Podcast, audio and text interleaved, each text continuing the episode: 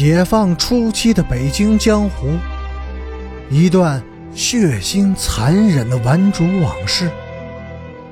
欢迎收听《北京教父》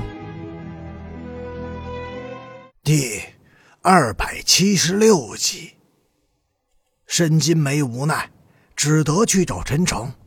当他匆匆的赶到陈诚家时，已经是那天的中午了。陈诚刚刚起床，正站在院子里慢条斯理的刷着牙。见到申金梅，他有些惊讶，但是还是咧着满嘴是牙膏泡沫的嘴笑了。对不起呀，高丽姐，只能这样吻你了。他乐呵呵的说，伸出手就要搂抱申金梅。申金梅恼怒的推开他，声嘶力竭的哭喊了起来：“你，你混蛋！吴卫东，吴吴卫东，他要死了！”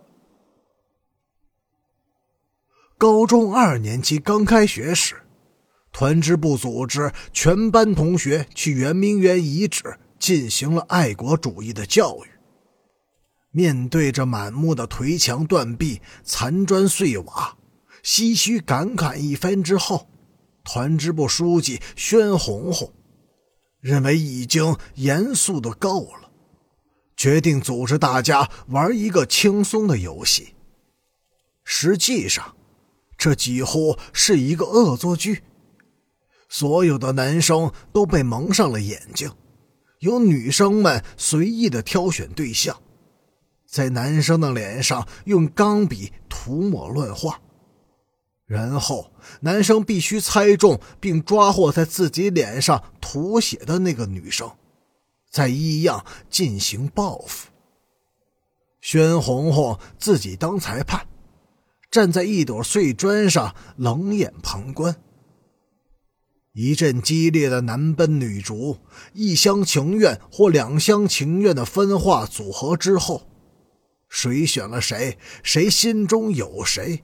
谁在追谁？以及最后究竟谁和谁有意，全都明朗化了。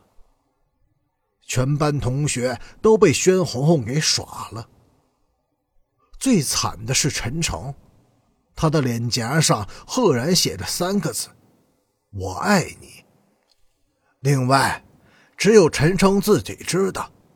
那位女生在他的脸上写完字以后，又用手轻轻地捧着他的头，在额角上匆匆地吻了一下，然后这才仓皇地跑远了。所有的同学都专注地盯着陈诚，看着那三个字，也看着他到底会猜中谁。事实上。到最后，没有成为女仆的姑娘只剩下申金梅和吴卫东两个人了。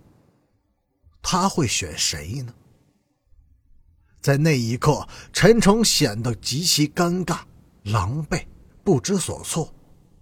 他先看了看吴卫东，又看了看申金梅，自嘲的骂了句粗话。两个姑娘像是做错了事的小媳妇儿。低眉顺眼，拘谨腼腆的僵立着，谁也没有打算跑开。在众目睽睽之下，选中谁都是一种长久的难堪。坚持了一会儿，陈诚突然笑了，笑得开心而又阴狠、刻度。他大步走进吴卫东，夺过他手中的钢笔。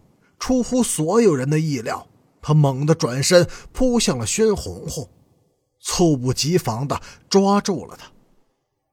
陈诚紧紧地搂抱着宣红红，动作放肆、蛮横、粗野的近乎残虐。接着，他用钢笔在他细嫩的脸蛋上认真地写下了那三个字，笔道又粗又重。几乎划出了血。